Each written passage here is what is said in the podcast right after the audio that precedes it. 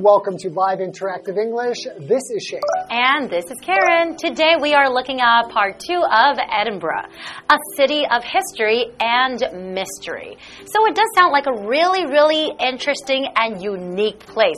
A place that's like no others, right? Yeah, when we think of Scotland, we're not just talking about bagpipes and men in, in dresses. Right? There's lot of- Skirts, kilts. yeah, there's a lot of mystery there too. Like we talked about the Loch Ness Monster, but there's also the fairy pools. Fairy pools? What are the fairy pools? It's where you can go and basically watch fairies or like little people bathing. Can you also jump in there yourself? Mm, I guess you could try, but I mean, That we're not sure of. But again, uh, I don't think there's really such a thing as fairies, but it's so cool to think of this as part of the tradition there, is believing in these kind of like fantastical type things. That's right, like just like unicorns, right? Yeah. And another interesting thing about Scotland is that they have the Highland Games. Oh, Highland Games. Yeah, like a that. very big sporting event in Scotland. And it usually starts in about May and it ends at the end of September. And there are many, many different kind of events. So for example, like track and field, uh, tug of war, Oh. and there's also hammer throwing too. Oh. That sounds Is really there- interesting. Is there any golf there? that I'm not sure. Well, did you know that golf is said to have began in Scotland? I did not know that. So many interesting things to know about Scotland and, of course, the capital city of Edinburgh. Exactly. So let's continue and learn more. All right. Okay.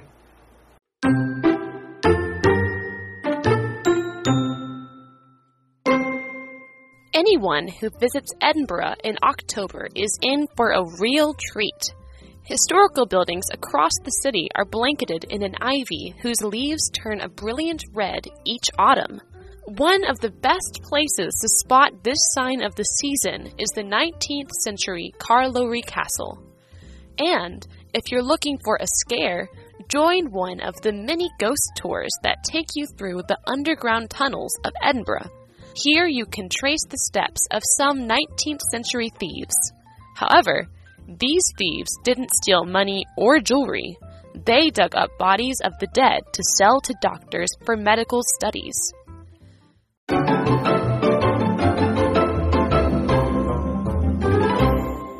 Thanks for coming back to part two of Edinburgh, a city of history and mystery. Yay, I can't wait to learn more about Edinburgh. Cool. Anyone who visits Edinburgh in October is in for a real treat. Ooh, in for a real treat. That means something good's gonna happen. Yeah, a treat is something good, basically. That's right. A real treat means it's very good. It's Exactly. really good. Okay, let's find out why. Historical buildings across the city are blanketed in an ivy whose leaves turn a brilliant red each autumn. Ooh. So if they're blanketed in something is blanketed in something else. Covered. It's covered, kind of like how A a, blanket. blanket. covers somebody. Exactly. That's right. Wow. Ooh, with all the red leaves, I guess, right? Yeah, that sounds so beautiful. Okay, continuing, one of the best places to spot this sign of the season is the 19th century Carlowrie Castle. Ooh, another castle. Oh man, castles are so cool. Gosh, it really reminds me. I feel like I'm in a Harry Potter. right? I feel like I'm in the J.K. Rowling's Harry Potter series now. I'm so maybe books. that's where she got all her inspiration course, from, right? Yeah, it's just you know, I mean, that's just it's just castles everywhere. Exactly. And if you're looking for a scare, Looking for a oh, scare. Oh, join one of the many ghost tours that take you through the underground tunnels of Edinburgh. Wait a minute. I love a good scare. So if you say that you're looking for a scare, that means you want something or someone to come and scare you. You want to be scared. exactly. Just like when you go to a haunted house, right? It sounds weird to want to be scared, mm-hmm. but it's a very natural part of being human, I think. I can't understand people who do not like horror movies. I don't really like horror movies Because because I don't like Being scared. scared is fun. oh my goodness. Okay, so we're looking at this word tunnel, and that is a noun. Sounds scary. So a tunnel is a passage that runs underground or through something, like a train tunnel that cuts through a mountain. so okay. for example, we drove through a tunnel on the way to the city. Yeah, and these are underground tunnels. Mm, ghost tours though. There's ghosts. Oh my gosh, that is so awesome. Okay, let's find out more about this. Okay, so here you can trace the steps of some 19th century thieves. Okay, so if you're going to trace the steps Mm-hmm. of somebody, that means you are going to walk in the same place or on the same route as somebody else. Follow their steps, right? Exactly, But wait a trace- Mm. minute. Trace the steps of some 19th century Thieves. Now, a thief is someone who takes somebody's things without permission or without asking. Someone who steals things. Yes. Exactly. So some people can be taking your wallet or your purse or your bag Uh-huh. and they would be thieves, right? Yes. Okay, so let's find out why they want to do that. However, these thieves didn't steal money oh, or jewelry. Oh, okay. Okay, so what did They they weren't stealing people's purses and wallets. Did they have purses and No, no, wallets no. back then? okay, so they dug up bodies of the dead to sell to doctors for medical studies.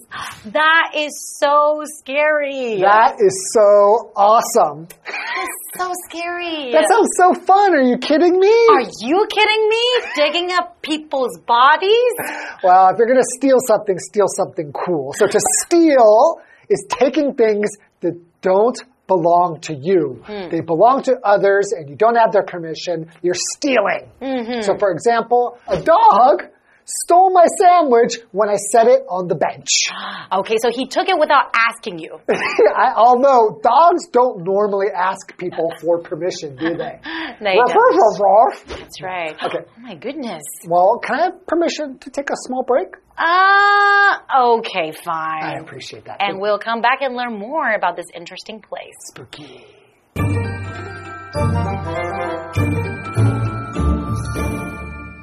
Hello，大家好，我是 Hanny。我们在第一天的课程有提到，秋天是造访爱丁堡的绝佳时机。那这是因为城市各地的历史建筑都被常春藤覆盖。那每年秋天啊，常春藤的叶子都会变成鲜红色的哦。好，那其中一个最佳观赏地点就是十九世纪的卡洛里城堡。那现在是十月，月底就是 Halloween，是万圣夜了嘛？如果你想要被吓一吓，你可以去参加那种会带你穿越爱丁堡地下隧道的抓鬼团，跟随十九世纪盗墓贼的足迹。那这些贼呢，他们没有偷钱偷珠宝，而是去挖掘死者的尸体，然后再卖给医生来进行医学研究。好，我们先来看单字 tunnel。tunnel 是名词，表示隧道或者是地道。那么 steal 它表示偷窃，它的动词三态是 steal、stole、stolen。那补充一下，老师们刚刚还有提到 haunted 这个字，h a u n t e d，它可以形容是闹鬼的或是挥之不去的。那它的动词是 hunt，那就可以表达可能是鬼魂等等，它在这出没的那个状态，或者是不断纠缠的意思。好，这边一个重点，我们进入文法时间。好，这边我们来学习关系代名词 who 跟 whose 的用法。首先，who 是主格关系代名词，引导形容词子句去修饰或是补述说明，表示人的先行词。我们看两个例句。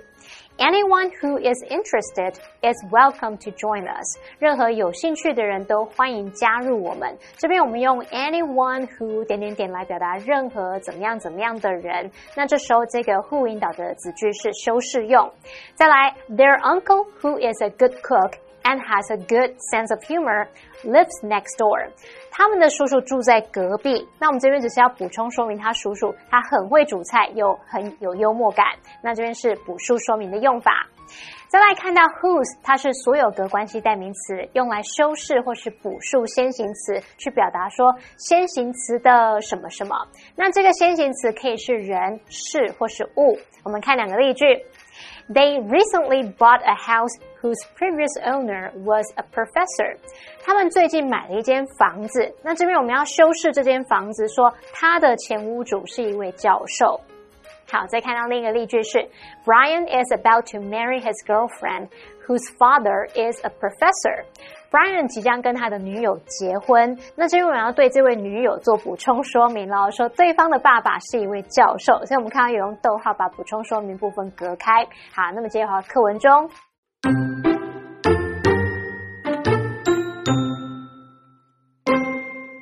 Last but not least.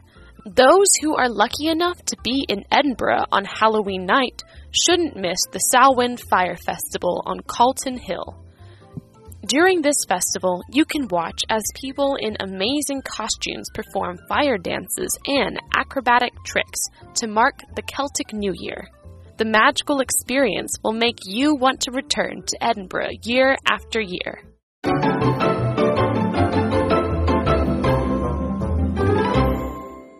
Welcome back, everyone. Welcome back. So before the break, we were learning how awesome and how wonderful Edinburgh is, right? Yeah. And it's a great time to visit in October because of the beautiful red leaves. And if you're looking for a good scare, you can go on these ghost tours and you can go on the underground tunnels and where you can follow the steps of the 19th century thieves who dug up bodies and then sold them to doctors. Oh and my that just sounds a little bit too much. That sounds so creepy and so awesome. All right, and it's perfect for Halloween. That's So, right. And well, Halloween's in October. Yeah. Last but not least, those who are lucky enough to be in Edinburgh on Halloween night shouldn't miss the Samhain Fire Festival on Calton Hill. Ooh. Ooh, a fire festival. What's a fire festival? A festival where there's lots of fire. Okay, well, during this festival, you can watch as people in amazing costumes perform fire dances and acrobatic tricks to mark the Celtic New Year. Wow. That sounds so fun. Fire dances, and you have the acrobats doing special tricks. You know, I always kind of felt like outside of the United States that Halloween would be pretty boring, but it sounds like Mm. Edinburgh is the place to be for Halloween. That's where I'm going next time. Exactly, and it's very, very unique with its own traditions. So, amazing is our next vocabulary word, and that's an adjective. So, when you describe something that's amazing, that means something is very surprising and makes you feel like pleasure, approval of or wonder. You know, something that is fantastic, very great, wonderful. Awesome. So, for example, that book was amazing. I loved it. That means it was really, really, really great. Karen, It's amazing. you're amazing. Thank you. How about and me? you are amazing too. Oh, okay, thank you. Because I am so good at performing. That's right. Okay, so perform means most of the time to sing, dance, act, or put on any kind of a show. That's right. right? So, for example, the band performed many hit songs in front of a large crowd. So hit songs are like songs that are really Hit. popular. Oh, Right. something is a hit, it means it's very popular. That's right. Okay, continuing. The magical experience will make you want to return to Edinburgh year after year. That means every year you want to go back, right? Yeah. Magical, and that's an adjective. It just means extremely or extraordinarily pleasant, enjoyable, or exciting. Yeah, So- kind of like what magic is, right? When you see magic or something like that, it just, that's what a magical feeling is. Exactly. So, for example, Cindy said she had a magical time at the ball. I mean, she has such a fantastic, wonderful time. the ball? Like a dance party. Oh, that kind of ball. Okay. That's great. So we have a what do you think question. So let me ask you, Okay. have you visited another city full of history and mystery? If so, what was your experience like? Well, not only did I visit a city with lots of history and mystery, Uh-huh. I after I visited it the first time, I decided to move back there because I loved the history and mystery so much. Really? Where? Where? Barcelona, Spain. Oh. Yeah, I mentioned that a little bit earlier, but I lived there and they have these gothic, old gothic buildings there. Mm-hmm. You, when you walk around there at night, it's so mysterious and um, it's just amazing. Mm-hmm. The feeling that you get while you're there, oh, it's magical. I mean, so that's why you decided to stay there for a year, was it? Yeah, I lived there for a year, and it was really because it was just so magical. So maybe the next place that you can stay for a long time would be Edinburgh, It's sounding like the next place on my list. right? Yes. Oh, it certainly sounds great. And I learned so many interesting facts about this place. Yeah, I mean, I didn't know that Edinburgh and Scotland had so much to offer. Exactly. All right, that's all the time we have for it, and thank you for joining us. We'll see you next time. See you next time. Bye bye.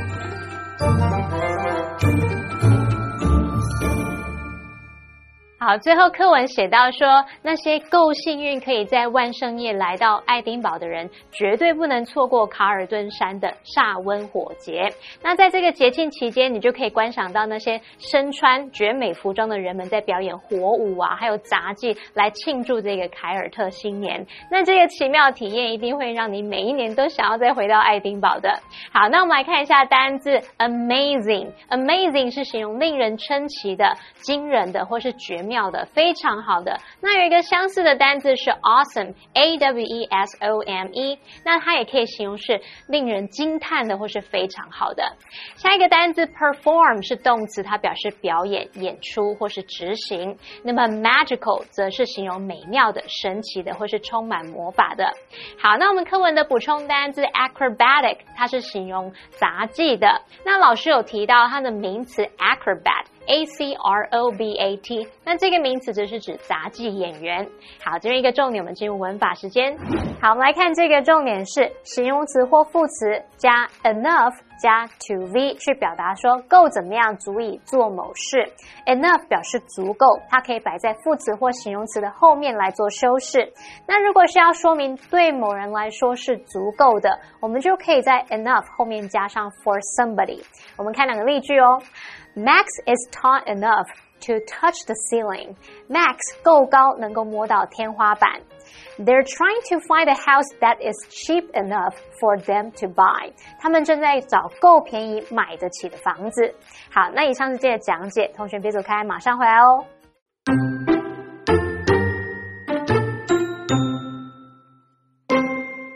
Anyone who visits Edinburgh in October is in for a real treat. Historical buildings across the city are blanketed in an ivy whose leaves turn a brilliant red each autumn. One of the best places to spot this sign of the season is the 19th century Carlowrie Castle. And if you're looking for a scare, join one of the many ghost tours that take you through the underground tunnels of Edinburgh. Here you can trace the steps of some 19th century thieves. However, these thieves didn't steal money or jewelry. They dug up bodies of the dead to sell to doctors for medical studies. Last but not least, those who are lucky enough to be in Edinburgh on Halloween night shouldn't miss the Samhain Fire Festival on Calton Hill. During this festival, you can watch as people in amazing costumes perform fire dances and acrobatic tricks to mark the Celtic New Year. The magical experience will make you want to return to Edinburgh year after year.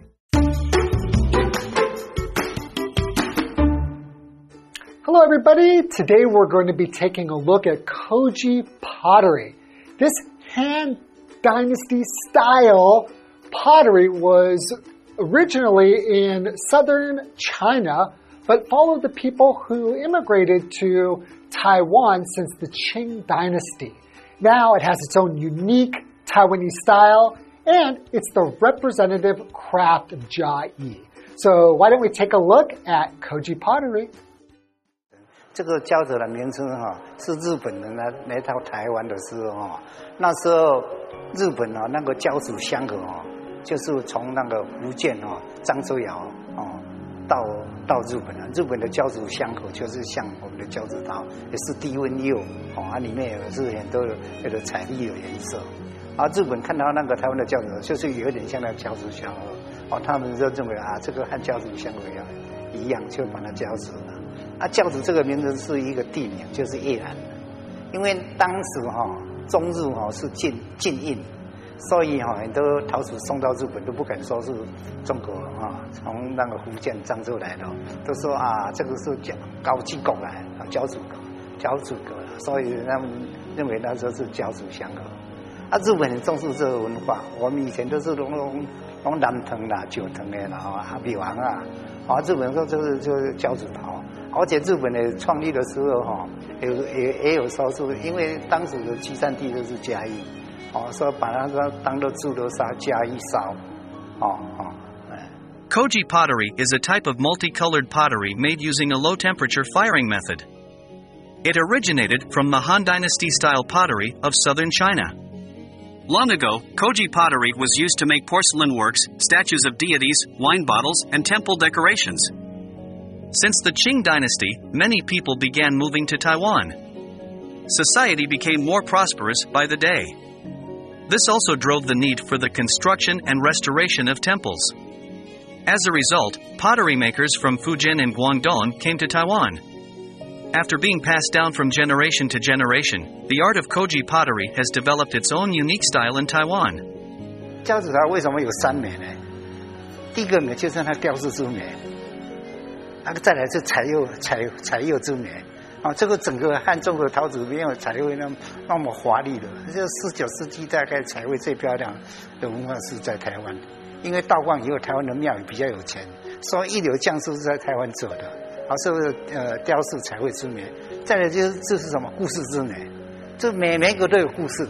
哦啊，你看那个故事，你就是啊，整个那个文学啦，啊，那戏剧啊，啊啊，诗词啦，哈，啊，雕塑里面的文化是在哪里，精髓在哪里？这这就是从，所以这个非常有一个动感的一个一个一个文化美食。Koji pottery is used as decoration for buildings. It is normally used to make colorful figures or divine animals. In addition to temples, Koji pottery also can be seen at luxury residential complexes and on the walls of ancestral shrines. The themes of Koji pottery usually represent historical events with educational significance. No matter the subject, Koji pottery reflects the values and cultures of people in Taiwan. Koji pottery is Chiayi's representative craft. The development of Koji pottery in Chiayi can be attributed to Yeh Wang. He was a Koji master born in Chiayi in 1826.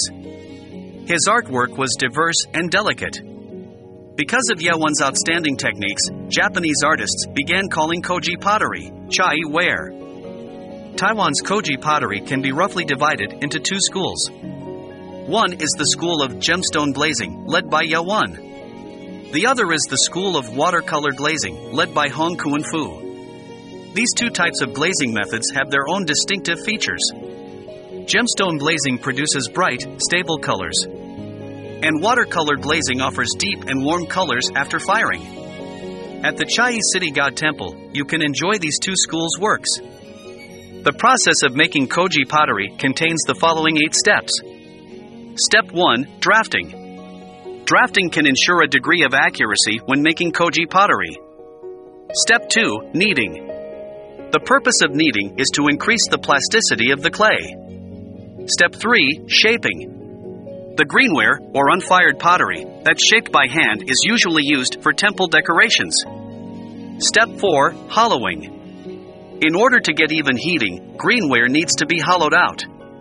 Step 5 Drying. After being hollowed out, it needs to be dried in a cool, ventilated place. The time it takes to dry depends on the size of the piece. Step 6 Bisque firing. When bisque firing, slowly increasing the temperature is of the utmost importance. Step 7 Glaze making. The glaze used for koji pottery is made from ground metal. Step 8 Glazing and glazed firing. An ink brush is a tool used for glazing pottery. During the glazing process, adding some water can make it easier for the glaze to adhere to the pottery. Making koji pottery involves many skills such as sculpting, painting, and firing. It takes time and energy to finish just one piece of koji pottery. Koji pottery can be used to represent historical events, moral virtues, and symbols of good fortune. It is an important cultural asset of Taiwan. By admiring each piece of koji pottery, we can learn about its creator, background, meaning, and much more. Wow, so koji pottery is really beautiful and quite interesting. It can be used to represent historical events, moral virtues, and even symbols of good fortune. So maybe you can test yourself now and see if you can remember the eight step process for making koji pottery. Hopefully, you can do it, and I will see you next time.